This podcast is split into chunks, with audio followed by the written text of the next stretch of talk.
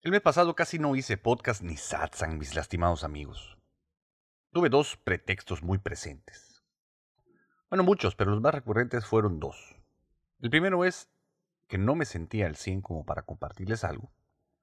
Y el segundo era que ustedes se merecían un tema más chingón. Y hasta que ese tema más chingón no saliera, yo no iba a estar frente a las cámaras o el micrófono. Dependiendo de dónde estén escuchando o viendo esto, ¿verdad?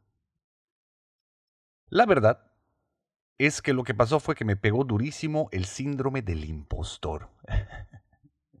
La buena noticia es que del 25 al 29 de marzo estuve tomando un curso en Denver, Colorado, con el señor Donny Epstein, el mago de las energías, con el que, bueno, el que ya les he hablado en algunas entradas anteriores. Lo que Epstein me dijo fue, Carlos, el síndrome del impostor nunca se te va a quitar por la manera en la que tú percibes la vida. Porque la verdad, Carlos, es que tú eres un fraude. Todos lo somos, me dijo. Y eso, mis lastimados amigos, me cayó como un bálsamo a todos mis cuerpos. Así que, heme aquí. Mi nombre es Carlos Cervera. Este es tu podcast espiritual de cabecera Caída Libre temporada 4, capítulo 15. Bienvenides.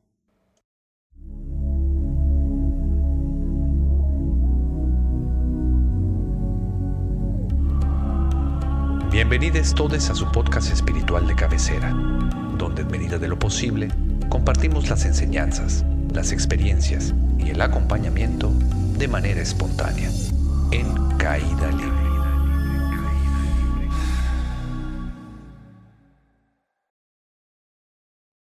Pues ya se la saben, mis estimados amigos, eh, denle like a este video si me están viendo en YouTube y suscríbanse a mi canal. Aprieten todos los botones que vean por allá. Ustedes jueguenle. Hasta el de dislike si quieren, no importa. Y déjenme sus comentarios proponiéndome tema para el siguiente podcast. Les prometo que aquí andaremos duro y tupido. Y conviértete en un patrocinador a través de mi Patreon, pues para aliviar este síndrome del impostor que tengo. Ay, mis lastimados amigos, pues sí, la vida ha estado poca madre, la neta, poca madre. Y aún así me las he arreglado, pues para andar lejos de ustedes.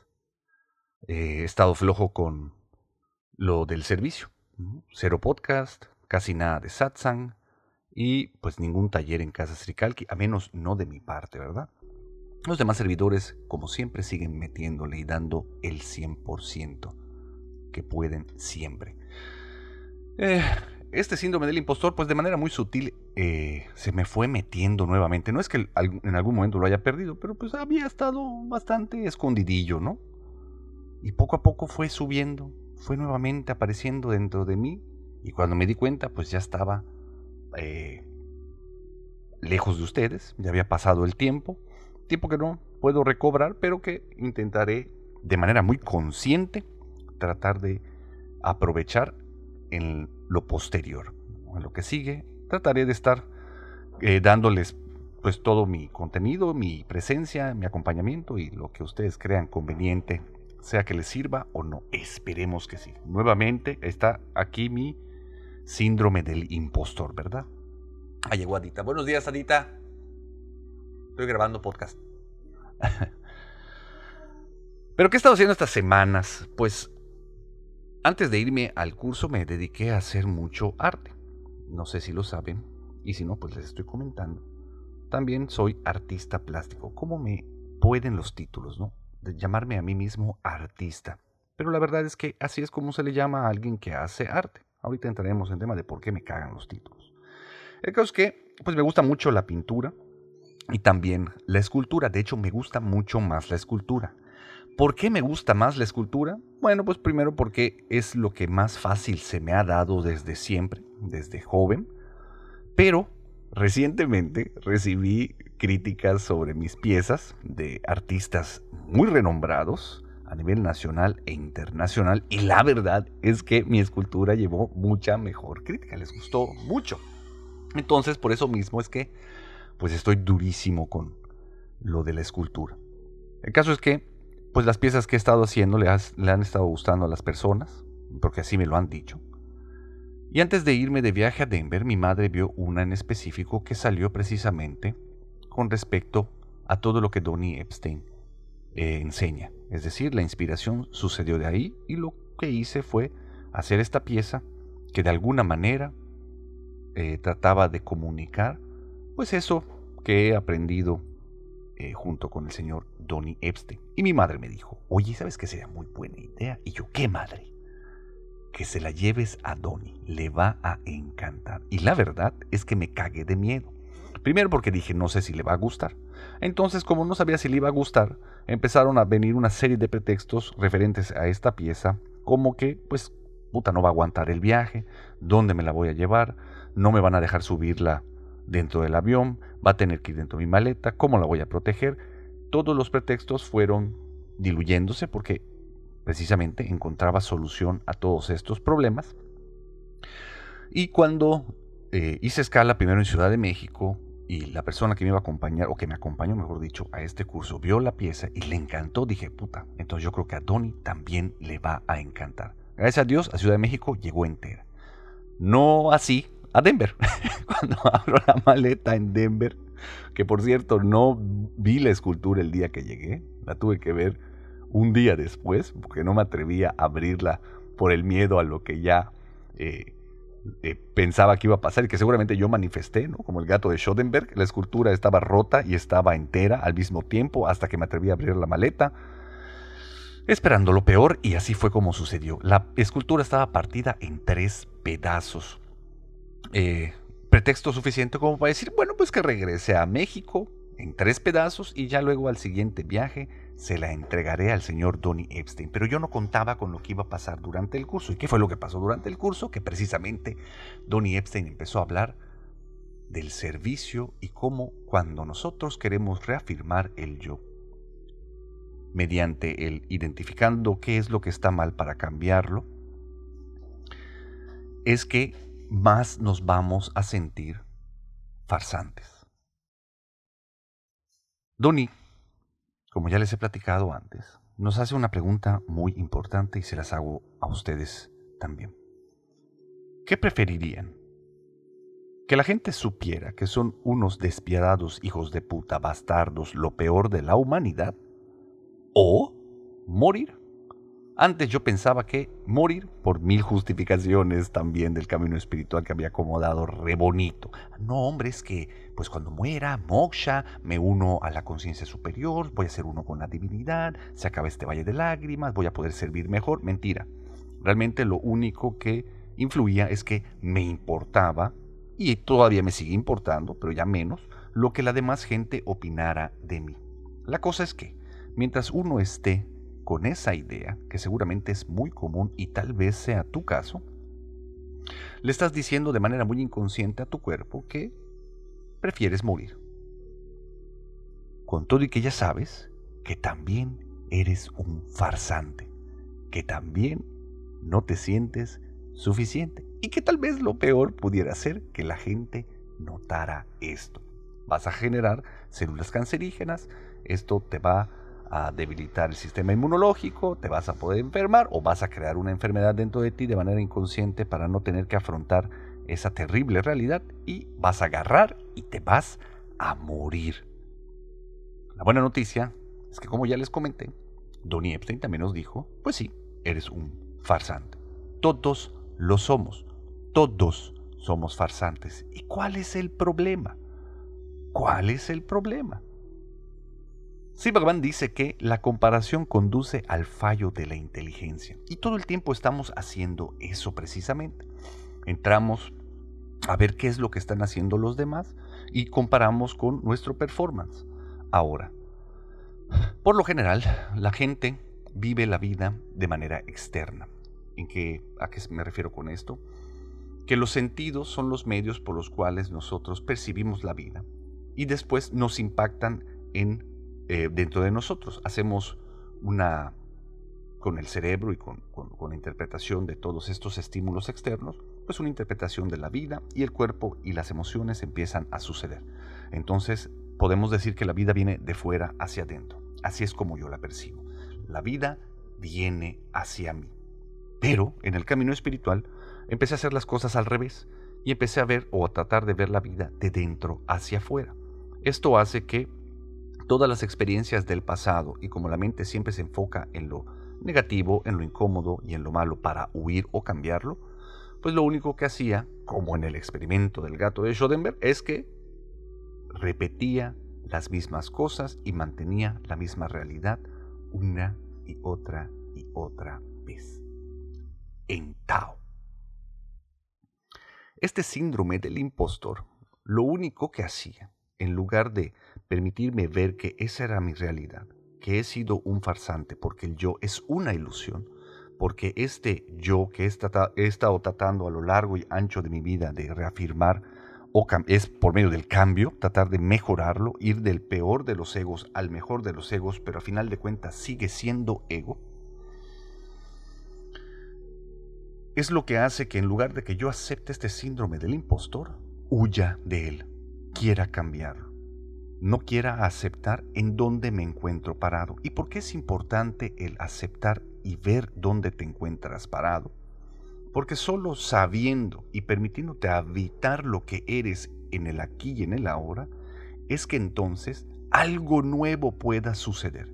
Es que entonces, cuando estás en el aquí y en el ahora, el yo que es una ilusión, desaparece, te conviertes en un canal para algo extraordinario, para esas energías superiores, para esa presencia divina que a final de cuentas quiere utilizarte como un canal para poder llevar a la humanidad hacia lo que sigue en la expansión de su cuerpo divino.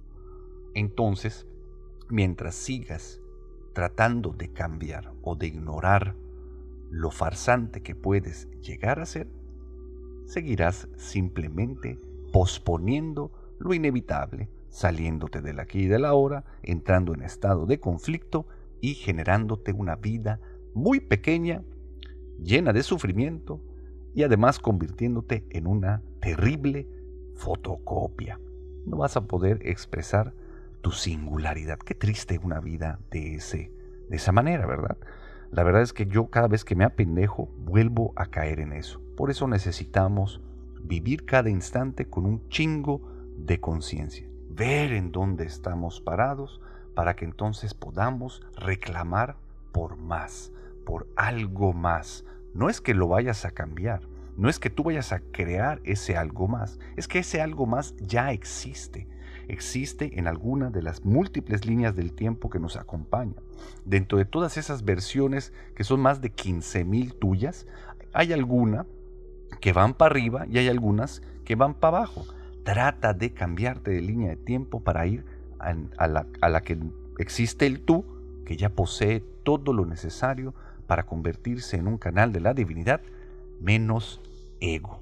Tiene todo menos el yo.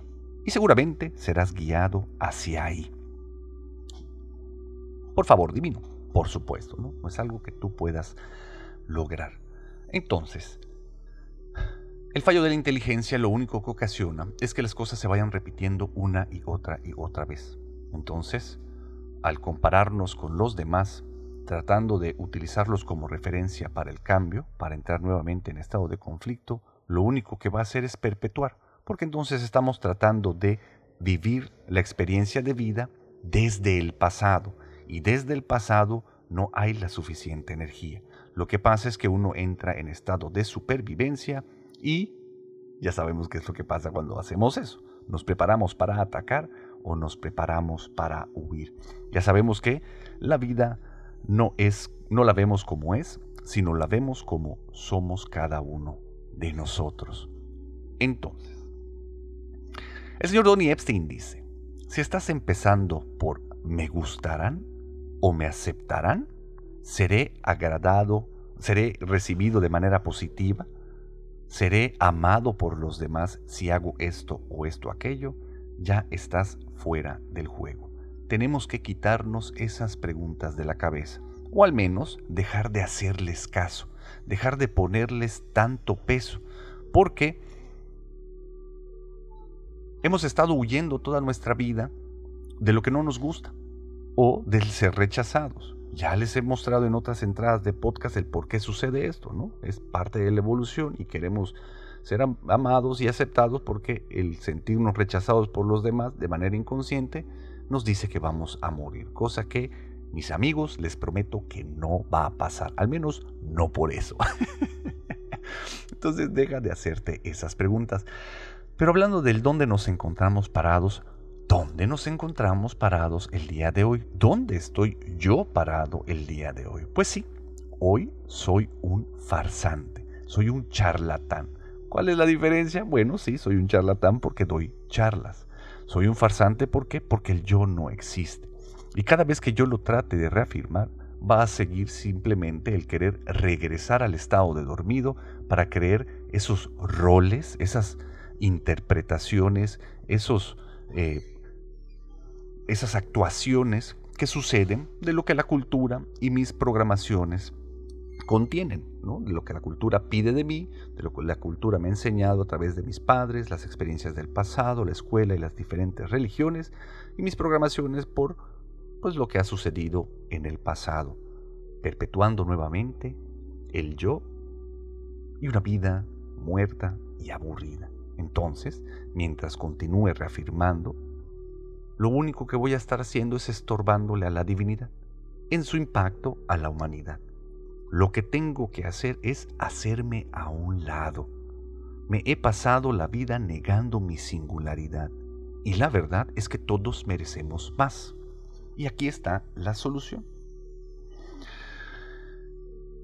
Nunca voy a dejar de sentirme un farsante, porque lo soy. El yo es una farsa. En el Inter, el tratar de impactar a la humanidad, el tratar de hacer las cosas para los demás y ya no para, para mí o para reafirmarme directamente el yo, seguramente me va a ayudar a poder continuar sirviendo un poco más. Con el ejemplo de mi escultura. Mi escultura logré eh, repararla a tiempo, después de que el Donny Epstein me dijera que todos somos farsantes. Encontré soluciones, Fui solito al Ace Hardware, cosa que es muy nueva para mí. Descubrí una ciudad solo. Compré los, las herramientas necesarias, arreglé la escultura y se la entregué. El resultado de entregársela, uno, fue muy bonito porque le encantó a Donnie. Dos, le encantó a su esposa. Y tres, su esposa ahora quiere que yo venda mi arte a través de ellos, de sus plataformas, de sus cursos. Entonces además me abrió muchas oportunidades de continuar impactando a la humanidad ahora a través de mi arte a muchas otras personas. Como aceptando en donde me encontraba parado y reclamando por más, por querer más, cambiándome de línea de tiempo. En lugar de perpetuar el pasado, ahora se abre un mundo de nuevas posibilidades y estoy más que alucinados. Ya les iré contando cómo nos va, mis lastimados amigos, con esta situación. Entonces, no puedes simplemente seguir ideales, solo tienes que ser tú mismo, dice Siri Bhagavan. Solo tienes que ser tú mismo, misma o misme. Entonces deja de querer convertirte en una fotocopia. Sigue haciendo las cosas para el servicio a los demás, para impactar de manera positiva a la humanidad, pero no tú, sino tú siendo un canal de la divinidad. Acéptate como el farsante que eres, acéptate como el charlatán y no dejes de hacer. Donny Epstein también dice, una de las preguntas más destructivas que puedes hacer es, ¿me gustará esto o no? O haces lo que quieres hacer o haces lo que debes de hacer para lograr el mayor impacto. Así dice el señor Donny Epstein. Entonces a partir de eso lo que he estado tratando de hacer es dejar de posponer mis decisiones y mi actuar. Decido, ya sea porque tengo que hacerlo o porque me gusta hacerlo, y, y después de decidir, continúo tomando decisiones dependiendo de los resultados de esta misma. Ya no me da miedo cagarla, mis lastimados amigos. Si la voy a cagar, la voy a cagar y la voy a cagar en grande lo más rápido posible, porque entonces todos podremos capitalizarlo en medida de lo posible y en medida de nuestras posibilidades para continuar generando expansión en el cuerpo divino de Dios. Entonces como tarea te dejo, acepta tu síndrome del impostor, pero no dejes de hacer esto enfocado en lo que necesita la humanidad. Deja de centrarte en ti. Hazte a un lado. ¿Quieres saber si te importa o desde dónde lo estás haciendo? Uno, estás utilizando a los demás nada más para darte feedback. Estás utilizando a los demás para ver si realmente los estás impactando de manera positiva o negativa. Créeme que por mucho que quieras buscar la mente siempre va a estar centrada en el negrito en el arroz y vas a regresar a tu zona de confort. Así que acéptate como impostor. Claim for more. Reclama por más. Trata de ir más hacia ahí. Conviértete en un canal de la divinidad haciéndote a un lado y ponte a servir. Respondiendo a la pregunta de ¿qué es lo que necesita la humanidad? Y abócate a poder darlo. Comparte este podcast, vuelve a escucharlo, mándame tus comentarios a yo soy arroba carloservera.com. Chécate el arte que estoy haciendo. Mándame comentarios si así lo deseas, ya sea en mi Instagram, Carlos Cervera Cruz, o en mi página web, www.carloservera.com. Y nos vemos muy pronto. ¿Por qué? Porque vienen un chingo de cosas muy buenas. No nos vamos a parar. Bye. Este podcast fue patrocinado por un chingo de gente chingona. Los amo profundamente y bendigo enormemente su existencia. Muchas gracias por todo. Este podcast ya se acabó.